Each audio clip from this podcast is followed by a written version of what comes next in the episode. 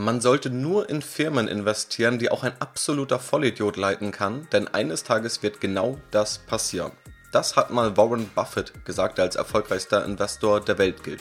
Aber wie findet man genau solche Firmen? Dabei geht es vor allem darum, Unternehmen zu finden, die ein starkes Geschäftsmodell haben. Es gibt mehrere Faktoren, die ein Unternehmen erfolgreich oder nicht erfolgreich machen, aber das Geschäftsmodell ist sicherlich der wichtigste dieser Faktoren. Und auch die Zahlen folgen langfristig dem Geschäftsmodell und damit auch die Profitabilitätskennzahlen oder auch der Börsenwert. Heute soll es also darum gehen, wie du Unternehmen mit einem solch starken Geschäftsmodell finden kannst, was starke Geschäftsmodelle generell kennzeichnet und wie man aber auch gegenteilig solche Geschäftsmodelle identifiziert, die es in Zukunft deutlich schwerer haben werden. Um all das geht es also heute. Viel Spaß! Ja, heute befinden wir uns in Teil 3 der Serie zur Aktienbewertung. Im ersten Teil gab es ja quasi die fundamental wichtigen Leitplanken und Richtlinien, an die man sich halten sollte und das Verständnis, das man haben sollte.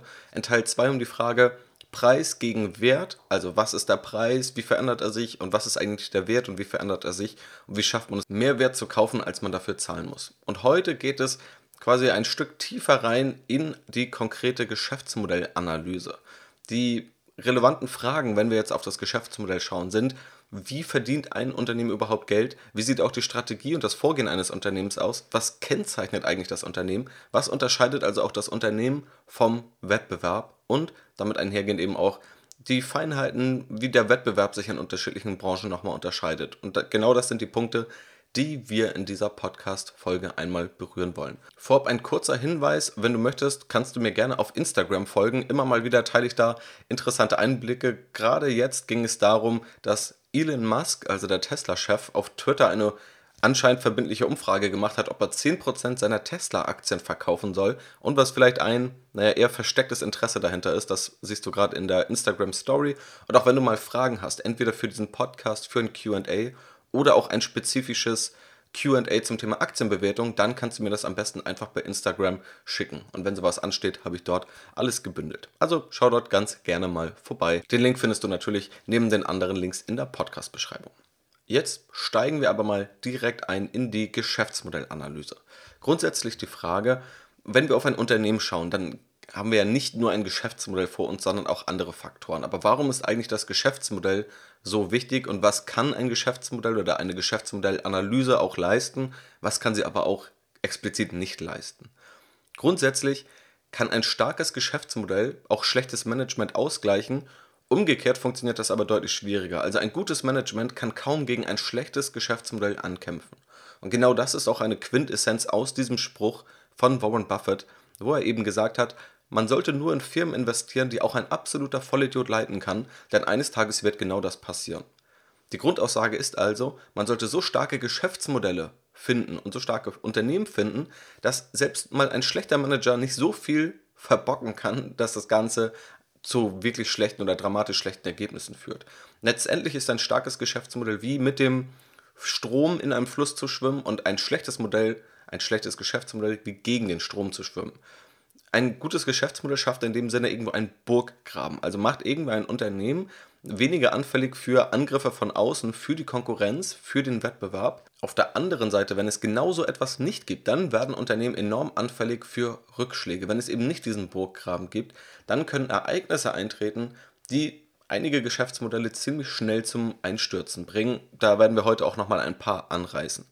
Generell kann man also sagen, auch dieses Geschäftsmodell ist auch eine Triebfeder für die zukünftige Profitabilität und auch die zukünftige Stabilität. Und ein schlechtes Geschäftsmodell führt einfach zu höheren Risiken, die nicht immer eintreten müssen, die aber gerade für langfristige Anleger, und das ist ja das Ziel dieses Podcasts, vor allem langfristig gut anzulegen, umso relevanter sind, weil man dann ständig fürchten muss, dass eben genau diese Rückschläge auch eintreten, eben weil das Unternehmen relativ offen ist für Angriffe von außen und eben inhärent auf einem womöglich schlechten oder suboptimalen Geschäftsmodell aufgebaut ist. Aber auch Geschäftsmodelle alleine sagen jetzt nicht alles aus. Also es gibt ja Faktoren neben dem Geschäftsmodell, beispielsweise tatsächlich das Management. Auch dieses hat ja einen Einfluss. Dann gibt es auch einfach mal Glück. Also auch einige Unternehmen müssen einfach mal Glück haben. Die müssen vielleicht auch einfach mal operativ gut arbeiten. Und da gibt es Unternehmen, die haben vielleicht ein gleiches Geschäftsmodell und dann entscheidet auch mal der Faktor Glück, welches Unternehmen sich wirklich durchsetzt auch die Corona-Pandemie, die ja unterm Strich sicherlich nicht gewünscht war, aber auch diese hat natürlich, ohne dass sie vorhersehbar war, einige Geschäftsmodelle und Unternehmen beflügelt. Dann gibt es auch immer noch mal weltwirtschaftliche Rahmenbedingungen, auch politische ähm, Restriktionen können irgendwann eine Rolle spielen. Wenn es irgendwo auf einmal ein Handelsembargo gibt, dann schränkt das ein Geschäftsmodell natürlich auch stark ein oder beflügelt ein anderes wiederum. Also auch so rechtliche Rahmenbedingungen sind Faktoren. Das heißt, ob ein Unternehmen erfolgreich wird oder nicht, hängt nicht nur am Geschäftsmodell, aber in meinen Augen ist das Geschäftsmodell der zentralste Faktor und der, den man sich tatsächlich anschauen kann und auch irgendwo beurteilen kann, weil ob die rechtlichen Rahmenbedingungen in drei Jahren oder in fünf Jahren die Politik eine andere ist, das fällt mir noch deutlich schwieriger zu beurteilen. Also das Geschäftsmodell lässt sich beurteilen und ist wohl der zentralste Punkt, der ein Unternehmen eben gut macht oder der ein Unternehmen an sich auch erstmal schlecht macht. Wenn du jetzt schon in dieser Aktienbewertungsserie drin steckst und nicht völlig neu bist, dann wirst du aber auch wissen, es gibt einmal den Teil der Qualität eines Unternehmens, also wie gut ist ein Unternehmen, wie viel sollte ein Unternehmen wert sein und den Preis eines Unternehmens. Gerade in der letzten Podcast-Folge zu dieser Serie Preis versus Wert habe ich da ausführlich drüber gesprochen. Das heißt, ein gutes Unternehmen kann natürlich auch sehr, sehr teuer bewertet sein. Dann macht es das noch nicht automatisch zu einer guten Aktie. Aber wenn wir uns jetzt diese beiden Punkte anschauen, Qualität und Bewertung, dann gerade für langfristige Anleger ist die Qualität dann wahrscheinlich doch noch die entscheidendere. Auch hierzu, um das mit einem Zitat von Warren Buffett zu sagen, es ist bei weitem besser, ein herausragendes Unternehmen zu einem anständigen Preis zu kaufen, als ein anständiges Unternehmen zu einem herausragenden Preis. Anders gesagt, auch Warren Buffett bezahlt lieber etwas mehr Geld und bekommt dafür ein herausragendes Unternehmen und womöglich ein herausragendes Geschäftsmodell, als nur ein mittelmäßiges Geschäftsmodell und hat dafür einen sehr guten Preis. Gerade weil, wenn du eben langfristig investieren willst, werden sich die Zahlen eher nach dem Geschäftsmodell und nach der Qualität ausrichten und auf eine Bewertung zu spekulieren, das ist dann eher kurzfristiges Investieren. Was wir akzeptieren müssen, wenn wir uns Geschäftsmodelle von Unternehmen anschauen, ist, dass es auch hier immer subjektives Ermessen gibt. Das ist einerseits das, was vielleicht manchmal etwas verängstigen kann oder vielleicht frustrieren kann. Auf der anderen Seite im Grunde genau das, wo hier die Chance liegt. Also wir bewegen uns hier eher im qualitativen Part einer Aktienanalyse. Wir können uns quasi auch quantitativ Zahlen anschauen. Also wir schauen uns einfach nur Kurs-Gewinn-Verhältnis, Kurs-Umsatz-Verhältnis, Umsatzwachstum, Gewinnwachstum, Gewinnmargen an und vergleichen einfach nur, ohne uns mit einem Unternehmen zu beschäftigen, Zahlen mit Zahlen. Das wäre eine sehr quantitative Vorgehensweise. Hier bei dem Geschäftsmodell, da schauen wir eher qualitativ raus. Wir können natürlich versuchen, und das sollten wir auch versuchen, Beobachtungen oder Interpretationen oder Mutmaßungen mit Zahlen zu untermauern aber das wird immer nur begrenzt funktionieren und irgendwo geht es auch mal um Meinungen. Das heißt, es kann auch durchaus unterschiedliche Meinungen geben, wie man Geschäftsmodelle wahrnimmt, wohingegen es bei Zahlen, die man sieht, erstmal weniger unterschiedliche Meinungen gibt. Es gibt erstmal Fakten. Aber auch diese Fakten müssen irgendwo richtig und in einem Kontext interpretiert werden und dieser Kontext ist eben das besagte Geschäftsmodell. Das heißt, hier beim Geschäftsmodell haben wir eine Mischung, wir können uns viele Zahlen anschauen, sollten es auch machen, aber es wird auch immer einen subjektiven Teil geben. Und ich selbst bin jemand, der sehr klar messbare Dinge erstmal bevorzugt, aber auf der anderen Seite ist genau hier eben diese Chance. Zahlen auswerten, Zahlen nebeneinander legen, das kann erstmal jeder. Okay, danach zu handeln, das ist dann nochmal die andere Herausforderung. Aber Geschäftsmodelle zu beurteilen, ist viel weniger nach einer Schablone kopierbar, und damit, wenn man da ein bisschen Know-how aufgebaut hat, eben auch ein deutlich besseres Alleinstellungsmerkmal oder die deutlich bessere Chance, um auch etwas besser abzuschneiden beim Auswählen einzelner Aktien. Dazu kommt, dass alle Zahlen, die wir sehen, außer wir schauen jetzt gezielt auf Zahlen zu Prognosen, aber erstmal alle anderen Zahlen, die wir sehen, Zahlen, die Unternehmen selbst herausgeben, sind Vergangenheitszahlen. Wir sehen also, wie das Unternehmen in der Vergangenheit bis heute abgeschnitten hat. Ein Geschäftsmodell zu analysieren und zu verstehen, kann aber eben genau darauf hindeuten, wie sich Zahlen auch in Zukunft entwickeln können. Und an der Börse ist ja die Zukunft deutlich entscheidender als die Vergangenheit. Also auch hierfür sind einfach Geschäftsmodelle deutlich wichtiger, als viele Anleger in meinen Augen glauben.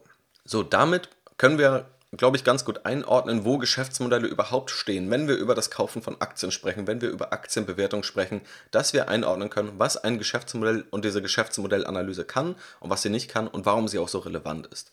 Und jetzt wollen wir natürlich in den Part einsteigen, wo wir gucken, wie findet man denn eigentlich starke Geschäftsmodelle, welche starken Geschäftsmodelle gibt es gerade und was sind vielleicht auch die Gründe, warum einige Unternehmen, die heute so erfolgreich sind, auch so erfolgreich wurden. Klar, im Nachhinein ist man immer klüger, die große Kunst ist es natürlich vorherzusehen, aber hier vor allem diese Tendenzen irgendwo rausarbeiten zu können. Wenn wir auf die stärksten Geschäftsmodelle schauen, dann muss man auch dazu sagen, das wandelt sich. Also es ist nicht statisch, wir haben nicht seit 200 Jahren ein Geschäftsmodell, das am stärksten ist, Auch wenn es einige Faktoren gibt, die sicherlich zeitlos gelten, die sich aber immer mal wieder etwas verändern. Wenn wir heute auf die stärksten Geschäftsmodelle schauen, und auch dazu gibt es sogar eine eigene Podcast-Episode, was heute die stärksten bzw. die attraktivsten Geschäftsmodelle sind. Und dazu gehören Geschäftsmodelle vor allem aus dem Digital- und Technologiebereich. Es sind teilweise auch Marktplätze, also quasi Handelsplattformen, generell auch das Thema Plattformen und Plattformökonomie, also auch Plattformen wie beispielsweise App Stores sind relativ beliebt. Facebook ist sehr erfolgreich geworden. Amazon bildet im Onlinehandel einen eigenen Marktplatz ab. Also auch das sind sehr relevante Geschäftsmodelle. Und auch SaaS-Modelle, also Software as a Service-Modelle. Software mit hoher Gewinnmarge, mit wiederkehrenden Umsätzen ist enorm attraktiv. Auch viele Geschäftsmodelle, die anders als früher viel stärker auf immateriellen Vermögenswerten beruhen. Also materielle Vermögenswerte, das sind dann irgendwie Maschinen, Immobilien, Grundstücke. Heute haben wir aber viel mehr immaterielle Vermögenswerte, also tatsächlich Software, Programmiercode, Patente, die deutlich an Relevanz gewonnen haben. Interessanterweise hätte man das jetzt vor 20 Jahren angeschaut, dann wäre man irgendwo mitten in der Dotcom-Blase rausgekommen und hätte gesagt, naja, Digital- und Technologieunternehmen, nee, nee, das ist nichts, das ist nicht beständig und das ist das überwirft sich total schnell, das sind keine starken Geschäftsmodelle. Also auch hier variiert die Wahrnehmung total stark. Wenn wir noch etwas weiter zurückgehen, dann hatten wir auch andere Geschäftsmodelle, die von Anlegern damals bevorzugt wurden. Da ging es dann um Banken, Energieunternehmen oder auch Konsumgüterunternehmen. Das waren die wertvollsten Unternehmen, wenn man sich die 80er und die 90er Jahre anschaut, auch noch die 70er Jahre. Gründe dahinter waren dann, dass man sagt, das sind die Unternehmen, die man immer braucht. Also egal was passiert, die Leute brauchen immer Energie, die brauchen Konsumgüter und die brauchen auch irgendwie Banken, wo dann ein Bankkonto besteht ähm, und alle Finanzdienstleistungen abgewickelt werden können. Dann waren das auch in der Regel Unternehmen, die enorm groß wurden. Die hatten also enorme Skaleneffekte, dazu kommen wir gleich nochmal, und dadurch eben auch diesen gewissen Burggraben. Und wenn wir noch weiter zurückgehen, vor 100 Jahren, dann würden wir wahrscheinlich noch die Ölunternehmen in den USA finden. Also das waren dann da kennt man ja die ganze Geschichte von Rockefeller, von Carnegie, Leute, die irgendwo an diesem Ölhype partizipiert haben, weil es eine neue Technologie war. Es kam generell eine neue Technologie oder viele neue Technologien, die auf Öl beruhten. Und dann gab es einfach besetzte Ölfelder. Man hatte also Ölfelder, man hatte einen gewissen rechtlichen Rahmen, der einen schützt, saß auf einer neuen Technologie oder auf der Quelle einer neuen Technologie. Und da waren das eben damals die stärksten Geschäftsmodelle. Und so wandelt sich das dann immer von damals, von der Industrialisierung bis heute, was denn die stärksten Geschäftsmodelle sind. Aber einige der Faktoren, die diese Geschäftsmodelle auszeichnen, die finden wir unabhängig von der Zeit, auf die wir schauen. Ich setze mich ja jede Woche an eine Aktienanalyse, die dann letztendlich auf Strategy Invest veröffentlicht wird. Heute am Sonntag also auch wieder. Und in jeder dieser Aktienanalysen schaue ich auf fünf Kriterien, um ein Geschäftsmodell zu bewerten. Manchmal erweitere ich das natürlich auch und schaue auch noch auf andere Aspekte. Aber es sind fünf Aspekte dabei, die in meinen Augen enorm relevant sind und die kann man noch um ein bis zwei Aspekte erweitern. Welche sind das? Also was sind die Kriterien, die starke Geschäftsmodelle ausmachen und Kriterien, die auch schon die stärksten Geschäftsmodelle vor 100 Jahren oder auch vor 30 Jahren angewandt haben? Kriterium Nummer 1 ist, dass wiederkehrende Umsätze möglicherweise mit einem Lock-in-Effekt oder auch mit hohen Wechselkosten vorherrschen. Wiederkehrende Umsätze heißt erstmal, ein Unternehmen muss nicht jedes Mal einen neuen Vertrag aushandeln, um Geld zu bekommen, sondern das Ganze läuft erstmal weiter. Ein gewisses Abo-Modell also. Man sieht das gerade ganz stark im Softwarebereich, auch wenn man sich SAP anschaut, möchte es sich dahin wandeln, dass nicht einmalige Transaktionen stattfinden, also ein Unternehmen überweist einmalig 500.000 Euro an SAP, sondern dass viel eher festgelegt wird, ein Unternehmen überweist jedes Jahr 200.000 Euro an SAP. Und dann hat man viel mehr Planbarkeit im Geschäftsmodell und muss nicht jedes Mal aufs Neue diesen Kunden teuer akquirieren. Ein Login-Effekt oder auch hohe Wechselkosten führen dann dazu, dass Unternehmen auch eher in diesem Modell bleiben und nicht mal einfach so wechseln. Wenn man sich hohe Wechselkosten anschaut, dann könnte man sich mal das Apple-Ökosystem anschauen. Also wer viele Apple-Geräte hat, der kennt diesen Login-Effekt, glaube ich, sehr gut. Weil sobald ein Android-Gerät dazwischen kommt oder ein Windows-Laptop, dann kann man auf einmal dieses Gerät nicht mehr so gut mit allen anderen Apple-Geräten synchronisieren. Und man hat wahrscheinlich auch die spezialisierte Ausrüstung von Apple, also spezialisierte Ladegeräte, äh, Computertastaturen und so weiter. Das heißt, hier schafft Apple einfach einen enorm starken Login-Effekt. Auch wenn man kritische Geschäftsbereiche auslagert, beispielsweise, dass man alle Daten eines Unternehmens in ein Cloud-Hosting packt. Und wir gehen mal davon aus, dass dieses Cloud-Hosting nicht einfach so mit einem Mausklick in ein anderes umgeschoben werden kann, dann ist es ein enorm hoher Login-Effekt, weil solange ein Unternehmen nicht völlig unzufrieden ist, hat es wahrscheinlich keine Lust, all diese geschäftsrelevanten Daten einmal umzuziehen. Also wiederkehrende Umsätze und Login-Effekt sind ein wichtiger Punkt. Punkt Nummer zwei, Netzwerkeffekte. Und gerade das sind auch die Effekte, die Digitalunternehmen gerade so stark machen oder über die letzten Jahre stark gemacht haben. Die größten Netzwerkeffekte gibt es wohl, wenn man sich Geschäftsmodelle wie Facebook anschaut. Also Facebook als soziales Netzwerk oder auch WhatsApp als Kommunikationsplattform. Diese Plattformen leben vom Netzwerk. Netzwerkeffekte sagen quasi, dass mehr Nutzer ein Produkt umso attraktiver machen. Das heißt, wenn dieses Netzwerk größer wird, dann steigt der Druck auf alle außerhalb dieses Netzwerks, doch Teil dieses Netzwerks zu werden. Wenn du also auf Facebook bist und du hast 100 Bekannte und von diesen 100 Bekannten sind zwei Leute auf Facebook, na, dann ist die Motivation vielleicht erstmal relativ niedrig, auch Teil zu werden. Wenn aber 80 Leute auf Facebook sind, dann würdest du wahrscheinlich eher sagen, okay, jetzt muss ich auch Teil des Ganzen werden. Das heißt, je größer ein Unternehmen wird, je größer ein Netzwerk wird, desto attraktiver wird es für alle Außenstehenden und desto eher tendiert es dazu auch wirklich sehr groß zu werden. Und dann wird es natürlich auch für andere Unternehmen viel schwieriger, selbst ein solches Netzwerk aufzubauen. Das erlebt man auch seit Jahren, dass immer WhatsApp-Konkurrenten entstehen und die meisten scheitern tatsächlich an diesen Netzwerkeffekten. WhatsApp hat diese einfach gemeistert und andere Unternehmen haben es sehr schwer, diese zu meistern. Punkt Nummer drei sind Skaleneffekte, also Größe wenn wir uns mal Skaleneffekte anschauen, ich habe es ja erwähnt, auch vor 30 Jahren, da gab es einfach riesige Unternehmen, also Energieunternehmen, Konsumgüterunternehmen, Banken, auch vor 100 Jahren die großen Ölunternehmen, die waren so groß, dass sie teilweise einfach die günstigsten Produkte anbieten konnten. Sie hatten also die besten Margen, konnten die Kosten auch irgendwie drücken, konnten vielleicht auch Zukäufe genau so tätigen, dass sie für sich selbst irgendwo Vorteile bringen und auch jetzt sehen wir Skaleneffekte, wenn wir uns mal die großen Discounter anschauen, wie Aldi oder Lidl. Diese können so stark mit ihren Lieferanten verhandeln, dass sie die besten Preise anbieten können und dass jemand, der neu in den Markt kommt, kaum konkurrenzfähig auf diesem Geschäftsmodell der Discounter sein könnte. Einfach weil diese hier enorme Skaleneffekte haben. Nummer 4 ist eine überlegene Technologie oder auch eine proprietäre Technologie. Also letztendlich eine Technologie, die erstmal nicht überholt ist, die nicht gerade von Disruption zerfressen ist. Also was wir uns hier anschauen können, ist beispielsweise der Automobilmarkt, Verbrenner. Der Verbrenner ist aktuell eine überholte Technologie, die gerade von der Elektromobilität zumindest in den weitesten Teilen abgelöst wird. Oder wo man sagen muss, dass einfach die Elektromobilität zumindest deutlich höhere Marktanteile gerade gewinnt. Das heißt, hier können wir auch feststellen, dass es Geschäftsmodelle gibt, die eher auf einer veralteten Technologie stattfinden und andere Geschäftsmodelle wie Tesla, die eher auf der neuen Technologie aufgebaut werden. Dazu gibt es eben auch dieses Thema der proprietären Technologie, also eine Technologie selbst zu besitzen, die nicht einfach so kopiert werden kann. Auch hier könnten wir uns Tesla anschauen, die sagen, dass sie eine ziemlich einzigartige Technologie haben, was Antriebstechnik oder was auch die Batterien vor allem angeht. Wir können uns aber auch Apple anschauen, die natürlich komplett angefangen von dem eigenen Betriebssystem zum eigenen App Store zur eigenen Anwendung ziemlich vieles selbst entwickelt haben. Also eine eigene Technologie, die sich nicht einfach mal so kopieren lässt. Was es dann aber auch immer wieder gibt, sind Unternehmen, die sagen, sie hätten eine ganz tolle Technologie. Also viele Unternehmen wollen sich heute zu großen Technologieunternehmen ja, hochquatschen. Aber dann gibt es Unternehmen wie WeWork beispielsweise, die jetzt auch an die Börse gegangen sind, also ein Coworking-Anbieter. Letztendlich werden also Büros angemietet, ausgestattet und wiederum in kleineren Fragmenten zugänglich gemacht. Man kann sich dann beispielsweise tageweise in einem Büro einmieten.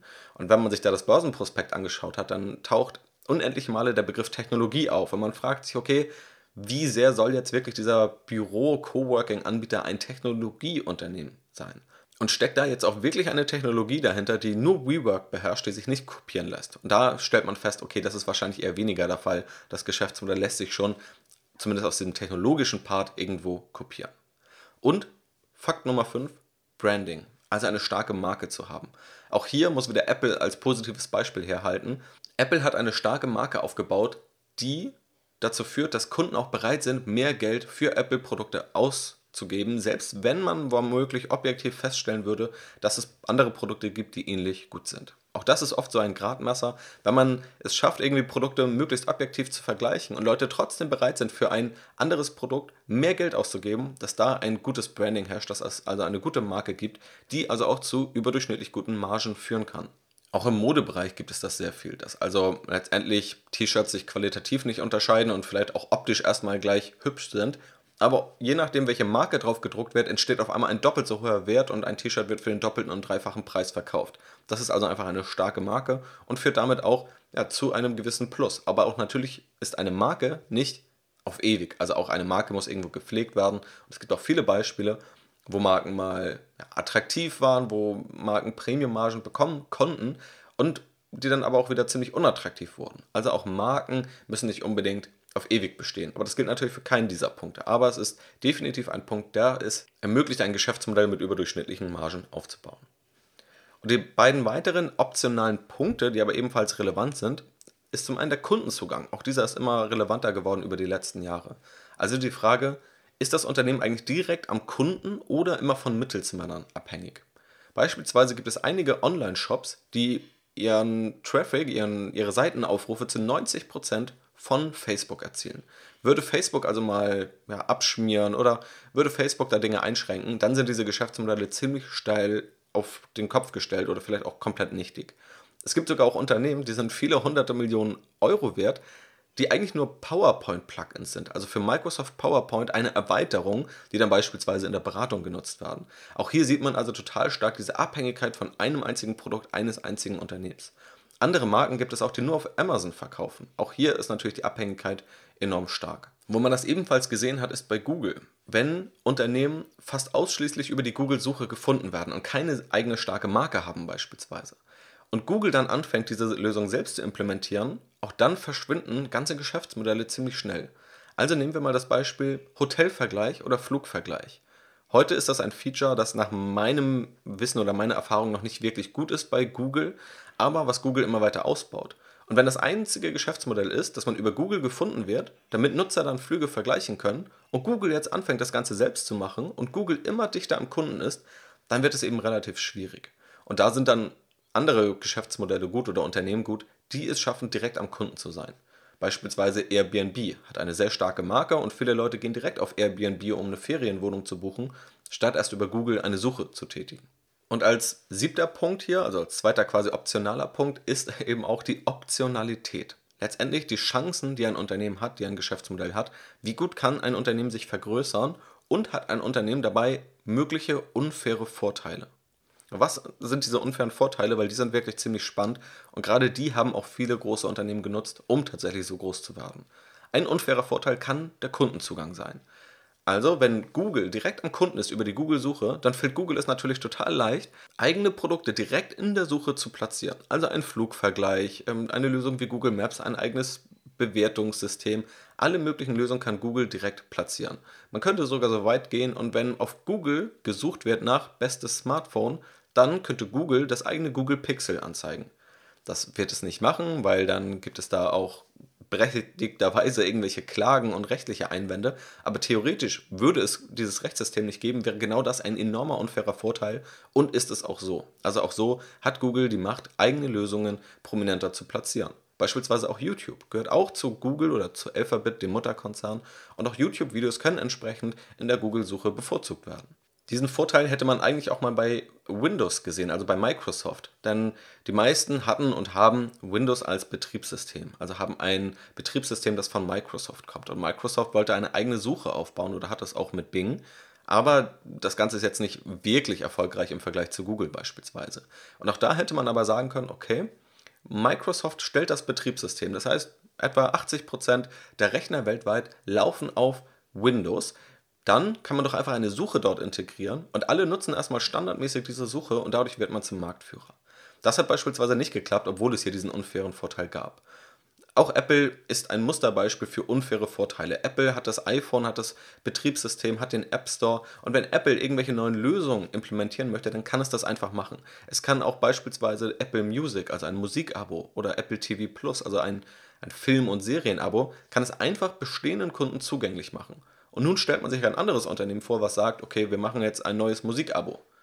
Oder wir stellen uns eben Apple vor, die sagen, okay, wir machen ein Musikabo und dann sieht man diesen unfairen Vorteil. Amazon kann quasi mit wenigen Klicks das allen Leuten zugänglich machen, allen Leuten einmal anzeigen, allen iPhone-Usern auf der Welt anzeigen, wir haben jetzt dieses Musikabo und ein neues Unternehmen könnte das erstmal nicht. Es müsste halt von Null anfangen. Also auch hier ein enormer unfairer Vorteil. Allgemein kann so ein unfairer Vorteil also vor allem aus diesem Kundenzugang entstehen, aber auch aus anderen Gründen kann es mal sein. Beispielsweise aus rechtlichen Gründen, weil man irgendwelche Patente hat und andere einfach rechtlich gehindert sind, sowas zu machen. Oder Zertifizierungen, also auch rechtliche Standards, die andere nicht einfach so erfüllen können. Beispielsweise gerade in der heute veröffentlichten Aktienanalyse zum Unternehmen DocuSign sind da ein paar spannende Aspekte. DocuSign selbst bietet im Kern eine Lösung, um rechtlich gültige digitale Signaturen zu leisten. Und auch da kann man sich dann das Thema rechtliche Hürden anschauen. Also ein Vorteil ist es irgendwo, dort der Marktführer zu sein und zu wissen, alle vertrauen auf diese Lösung und diese Lösung ist eben auch rechtlich überall gültig. Ein Vorteil, also irgendwo ein unfairer Vorteil, den man hier nutzen kann. Aber, und das ist auch ein wichtiger diskutierter Aspekt in dieser Aktienanalyse, wenn man diese digitale Signaturlösung anschaut, könnte man sich auch fragen, okay, aber warum kann Microsoft das nicht einfach machen? Warum kann nicht Google das einfach machen? Beide bieten schon Produkte, Office-Produkte an. Microsoft Word beispielsweise. Könnte man nicht eine Signaturlösung dort implementieren oder in irgendwelchen PDF-Tools? Braucht es dann überhaupt noch DocuSign und wäre DocuSign dann so wertvoll? Also hier aus Kundenzugangssicht entsteht wiederum ein Risiko für DocuSign und wiederum eine Chance für Unternehmen wie Microsoft, wie Google oder auch wie Salesforce beispielsweise. Wie gesagt, dieses konkrete Beispiel findest du auch in der heute veröffentlichten Aktienanalyse. Dieser unfaire Vorteil und auch diese Optionalität ist eben ein großer Grund, warum die großen Tech-Unternehmen so groß geworden sind, wie sie es eben heute sind. Sie haben immer wieder Chancen gehabt, das Geschäftsmodell zu erweitern und viel mehr Chancen, als man am Anfang dachte. Es gibt beispielsweise auch Netflix in meinen Augen eher als Gegenbeispiel für weniger Optionalität, aber da kann man sicherlich drüber streiten. Netflix ist eigentlich enorm stark, wiederkehrende Umsätze direkt am Kunden, aber wenn man sich jetzt anschaut hinsichtlich des Themas Optionalität, wie Netflix noch weiter wachsen kann, dann ist es in meinen Augen eher schwieriger. Also, welche Geschäftsmodelle könnte Netflix dazu nehmen? Es könnte vielleicht irgendwann mal Kinos aufkaufen und Serien und Filme dort zeigen. Oder es wird vielleicht noch eher noch ja, zu so einer Art TV-Sender. Jetzt hat Netflix Ambitionen, in die Gaming-Richtung zu gehen, also eine Verknüpfung aus Serien und dann gleichzeitig Spiele dafür anzubieten. Das kann alles irgendwo klappen, klingt für mich aber deutlich weniger logisch als die anderen Beispiele. Und damit würde ich denken, dass Netflix eigentlich ein sehr schönes und starkes Geschäftsmodell hat, aber in Zukunft, was Optionalität, was Chancen der Weiterentwicklung angeht, eben noch etwas gehemmter ist. Also das sind so die sieben in meinen Augen wichtigsten Faktoren. Wiederkehrende Umsätze mit Login-Effekt, Netzwerkeffekte, Skaleneffekte, eine überlegene und proprietäre Technologie, ein gutes Branding, der Kundenzugang und Optionalität.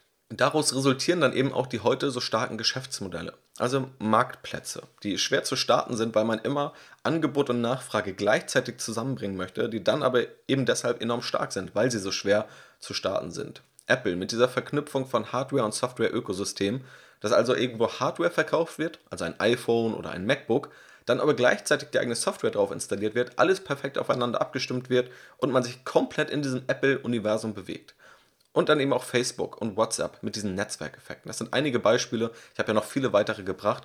Aber wenn man sich genau diese Kriterien anschaut, dann versteht man, glaube ich, sehr gut, warum die Unternehmen, die heute die wertvollsten Unternehmen der Welt sind, so erfolgreich sind. Das ist vor allem der Part, gute Geschäftsmodelle zu identifizieren. Und dann versteht man auch, was dann auf der anderen Seite schlechte Geschäftsmodelle sind. Hier möchte ich aber nochmal etwas tiefer graben, was jetzt wirklich Risiken aus schlechten Geschäftsmodellen sind und was dann auch konkret der Wettbewerb mit schlechten Geschäftsmodellen machen kann. Wenn wir uns die Risiken anschauen, dann kann es eben dazu führen, wenn ein Unternehmen ein schlechtes Geschäftsmodell hat, dass es einfach enorm austauschbar wird. Und Austauschbarkeit führt zu geringen Margen, zu hohen Risiken, dass immer mal bei einem operativen Fehltritt direkt das nächste Unternehmen in den Startlöchern steht, das den eigenen Job eigentlich besser machen kann. Also nehmen wir an, das Geschäftsmodell ist, Butter zu verkaufen.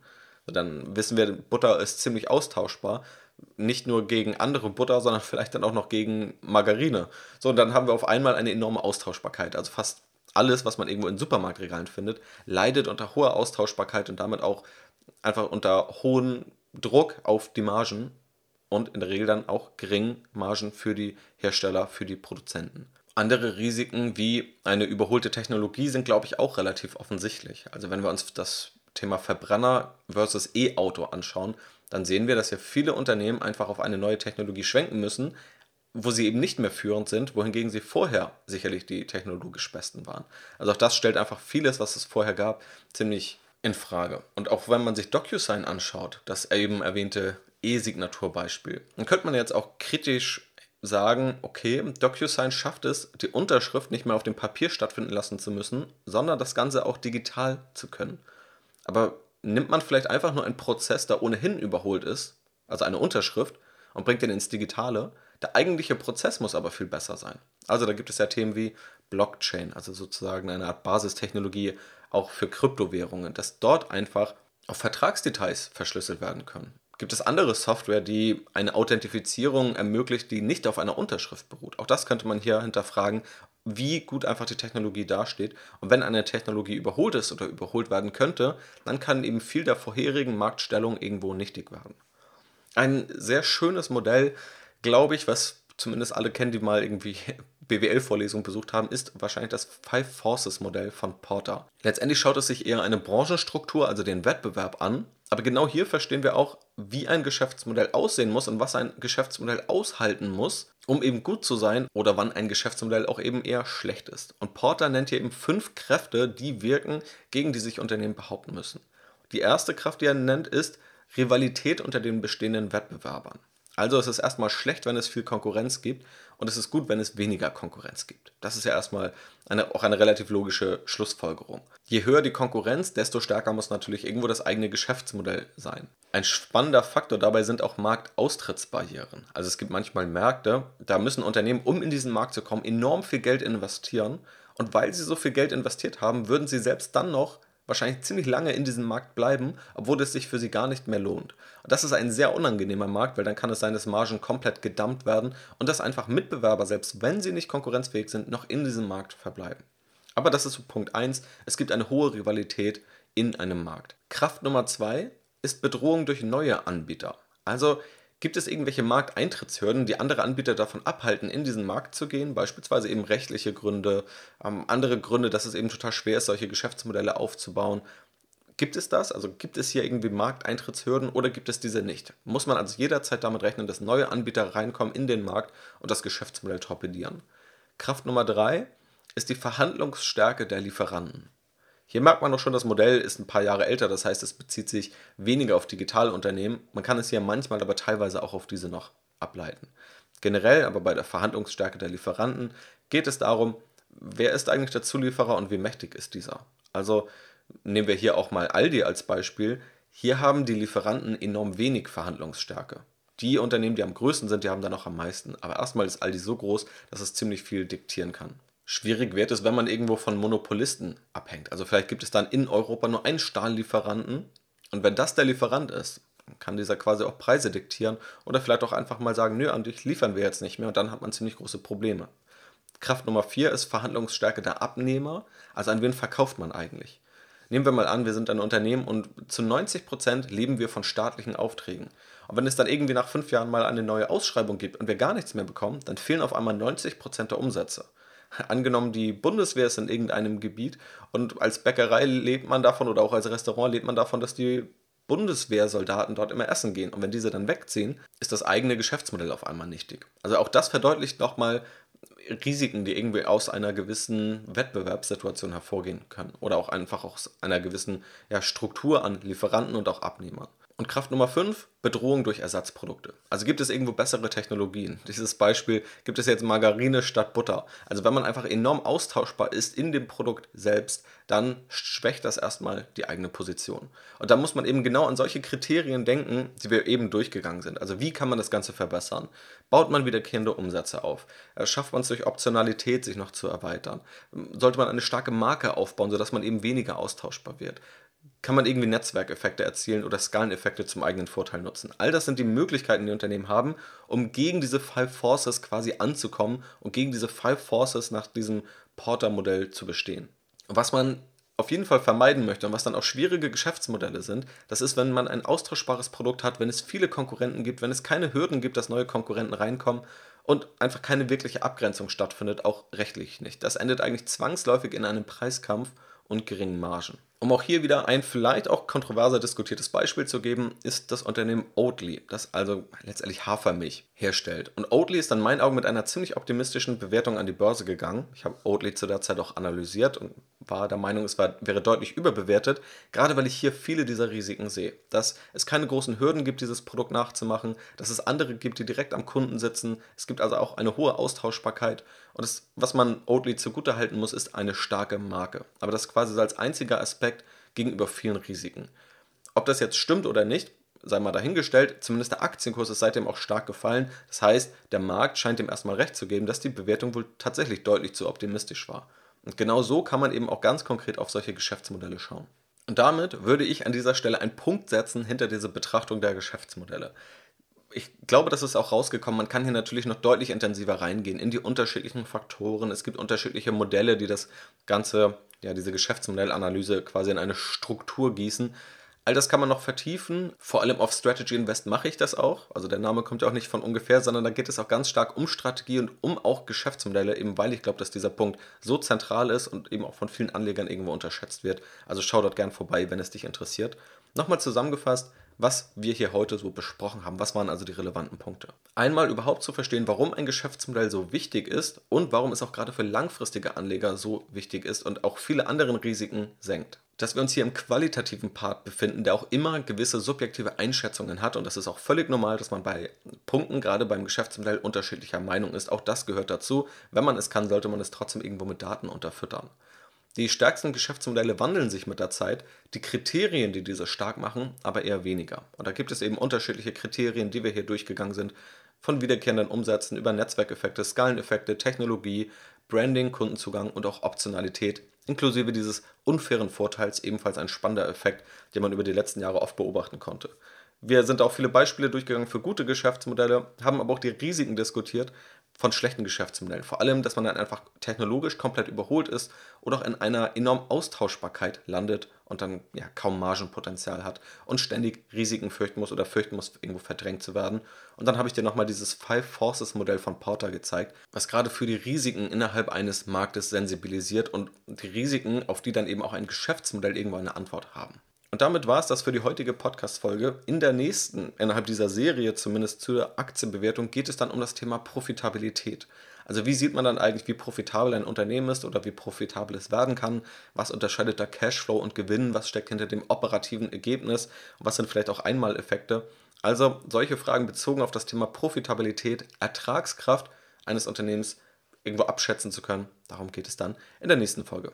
Freue dich da auf jeden Fall drauf. Wenn du sie nicht verpassen willst, dann auf jeden Fall einmal dem Podcast folgen bzw. diesen abonnieren. Und beispielsweise bei Spotify gibt es auch die Möglichkeit, sich benachrichtigen zu lassen, wenn eine neue Folge online ist, sodass man dann eine kleine Push-Nachricht bekommt. Auch das kann man über eine Glocke oder die Einstellung natürlich gern aktivieren.